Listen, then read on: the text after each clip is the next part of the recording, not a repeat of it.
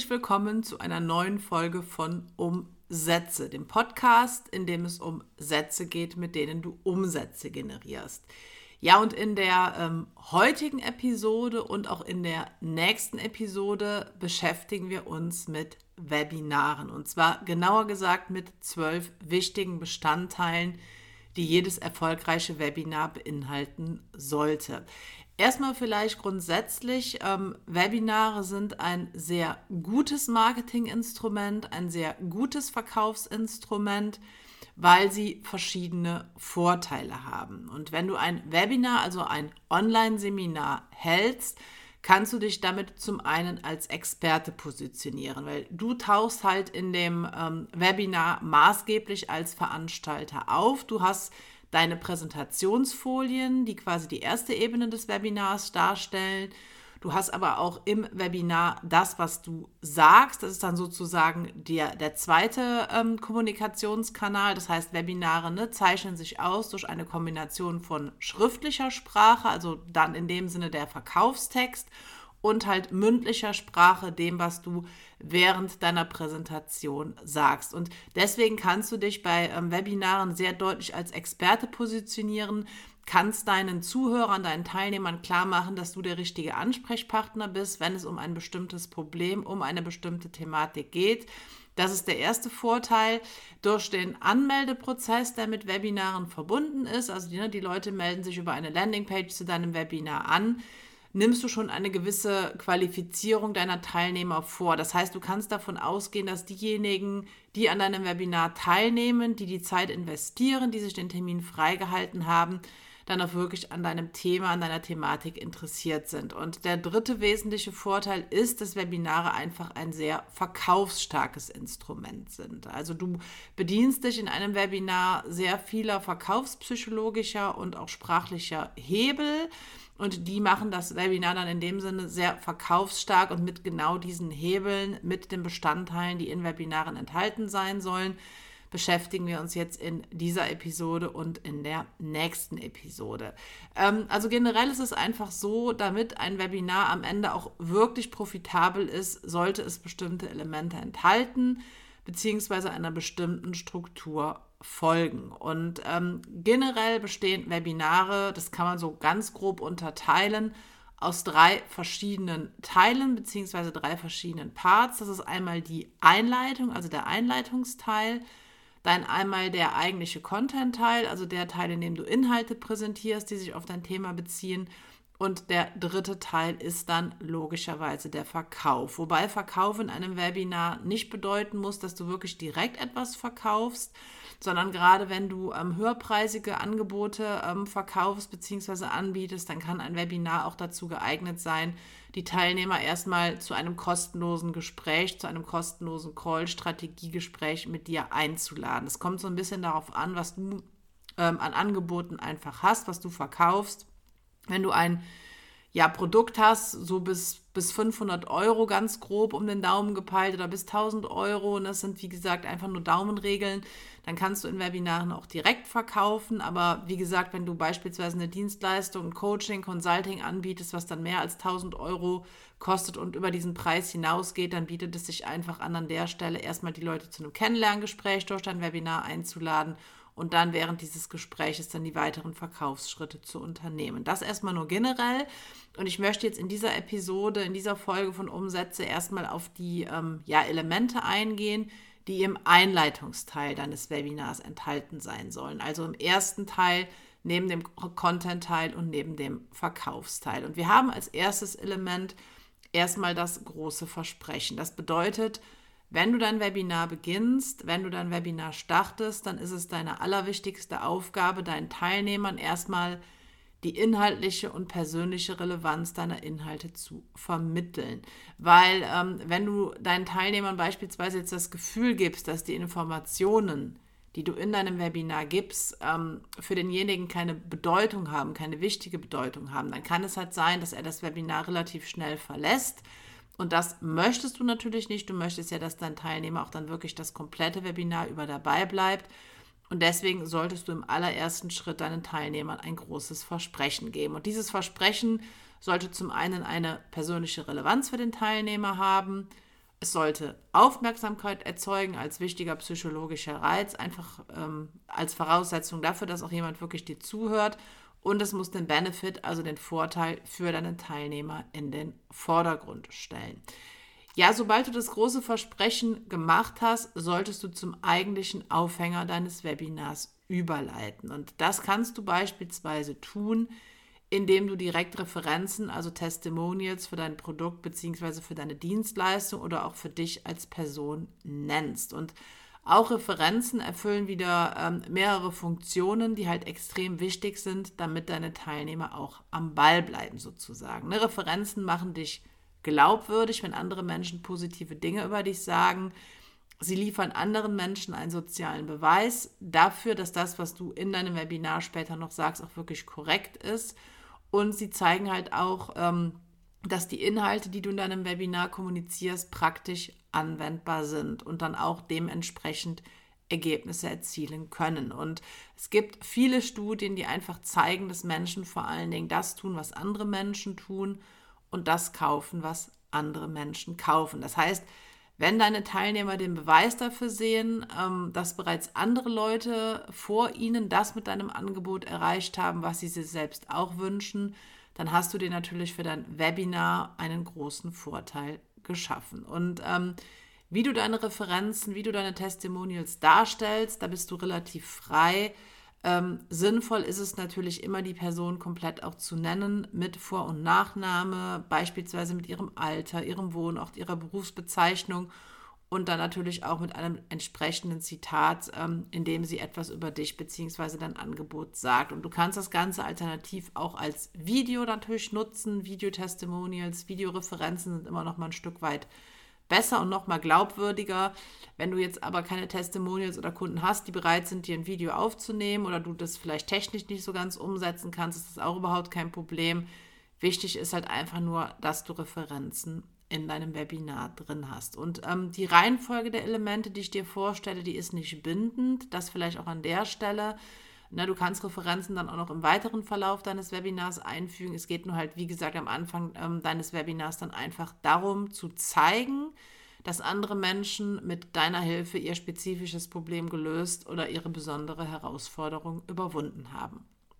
Ja, damit kommen wir dann auch zum dritten Element oder zur dritten Strategie. Es äh, kommt jetzt ein bisschen darauf an, wie man das ähm, vom Oberbegriff her bezeichnen will nämlich die Schaffung von Aufmerksamkeit. Ich hatte ja eben schon gesagt, dass Aufmerksamkeit ein sehr wichtiger psychologischer Reiz ist, der quasi auch die Voraussetzung dafür bildet, dass Menschen deinem Webinar folgen, dass sie auch deine weiteren Inhalte aufnehmen und verarbeiten können. Und deswegen ist es einfach wichtig, gerade am Beginn deines Webinars diese Aufmerksamkeit zu schaffen. Und das machst du am besten, indem du halt nochmal die persönliche Relevanz für den Teilnehmer in den Vordergrund rückst und dein großes Versprechen mit dieser Relevanz verbindest. Du kannst beispielsweise deinen Teilnehmern eine Frage stellen, die für sie wichtig ist. Du kannst eine kontroverse Aussage zu deinem Thema machen, weil das alles Dinge sind, die Aufmerksamkeit erzeugen auf der einen Seite.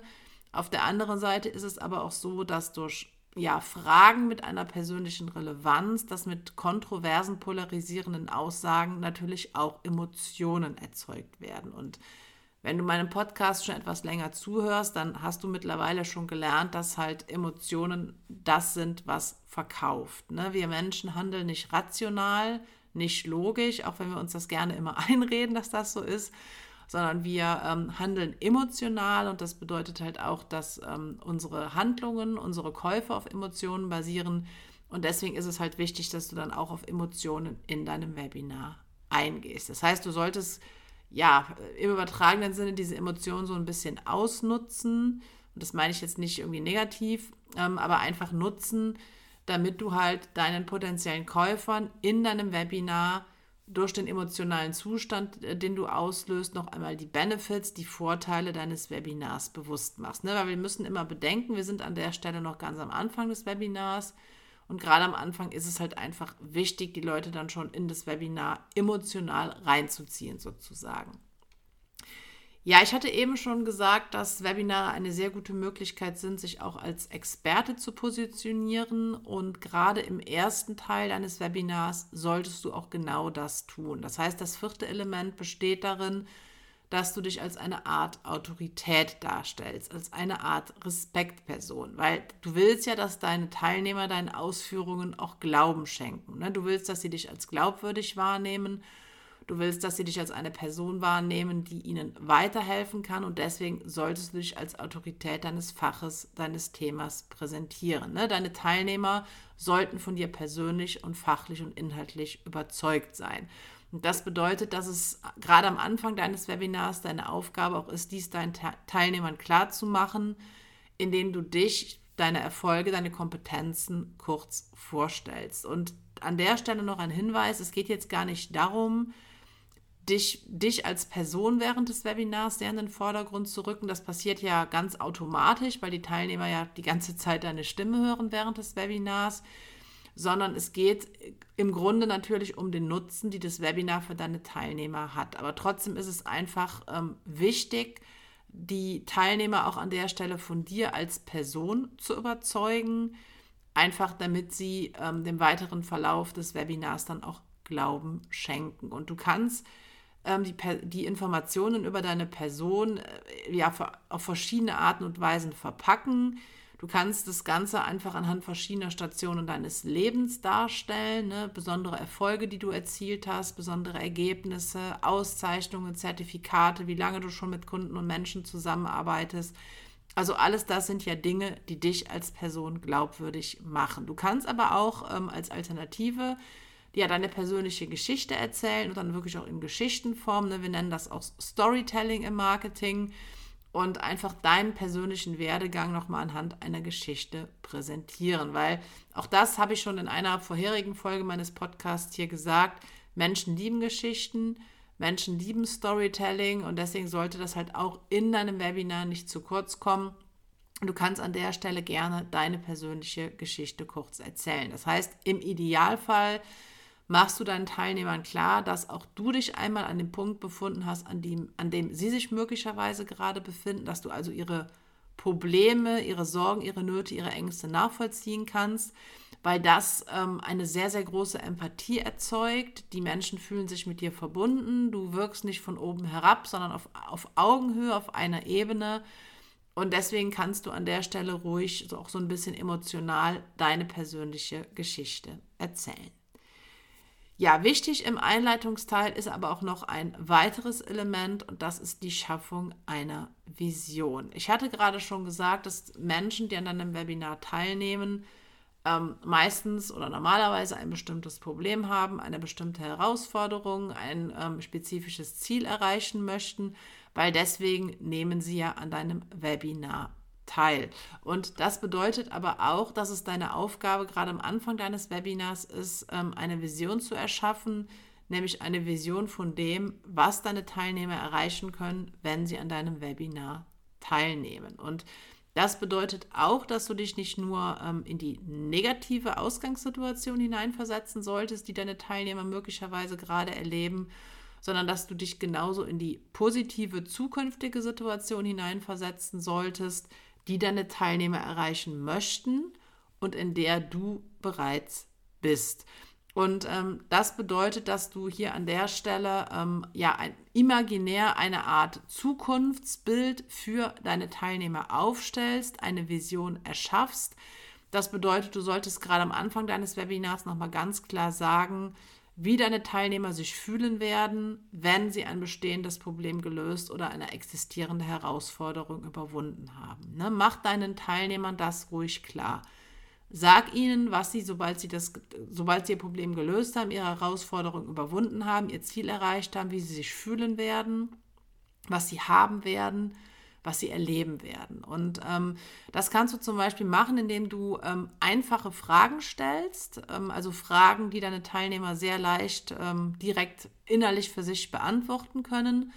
Fragen, die halt auf das Problem, auf die Herausforderung, auf das Ziel anspielen und dann anschließend auch die Antwort darauf geben. Das heißt, du solltest hier deinen Teilnehmern wirklich ganz klar kommunizieren, was sie am Ende deines Webinars, beziehungsweise wenn sie dein Angebot in Anspruch genommen haben, haben, fühlen und erleben werden.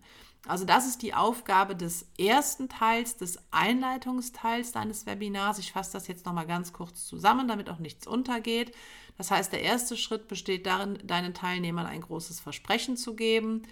Der zweite Schritt besteht darin, einen Übergang zum inhaltlichen Aufhänger deines Webinars zu schaffen. Der dritte Schritt besteht darin, Aufmerksamkeit bei deinen Teilnehmern zu erzeugen. Der vierte Schritt besteht darin, dich als Autorität bzw. als Respektsperson, als Experte darzustellen. Und der fünfte Schritt besteht darin, eine Vision für deine Teilnehmer zu erschaffen. Ne, das ist jetzt der erste Teil eines Webinars. Wie ich eben schon sagte, gibt es auch noch zwei weitere Teile, nämlich einmal den Content-Teil und einmal den Verkaufsteil, der dann insgesamt noch sieben weitere Elemente umfasst. Und mit diesen Elementen werden wir uns dann in der nächsten Folge von diesem Podcast beschäftigen. Ja, wenn du jetzt ausführlich lernen willst, wie du Webinare ähm, schreiben kannst, wie du Webinare gestalten kannst, dann schau auch gerne mal in die Notes zu dieser Episode hier unter dem Podcast, unter der Folge weil du da auch nochmal den Link zu meiner ähm, Online-Akademie Copy Skills findest und da bringe ich halt anderen Menschen bei, wie sie unter anderem Webinare schreiben. Ja, ansonsten hoffe ich, dass du aus dieser Episode wieder einiges für dich mitnehmen konntest und dann hoffe ich, dass wir uns in der nächsten Episode von Umsätze wiederhören.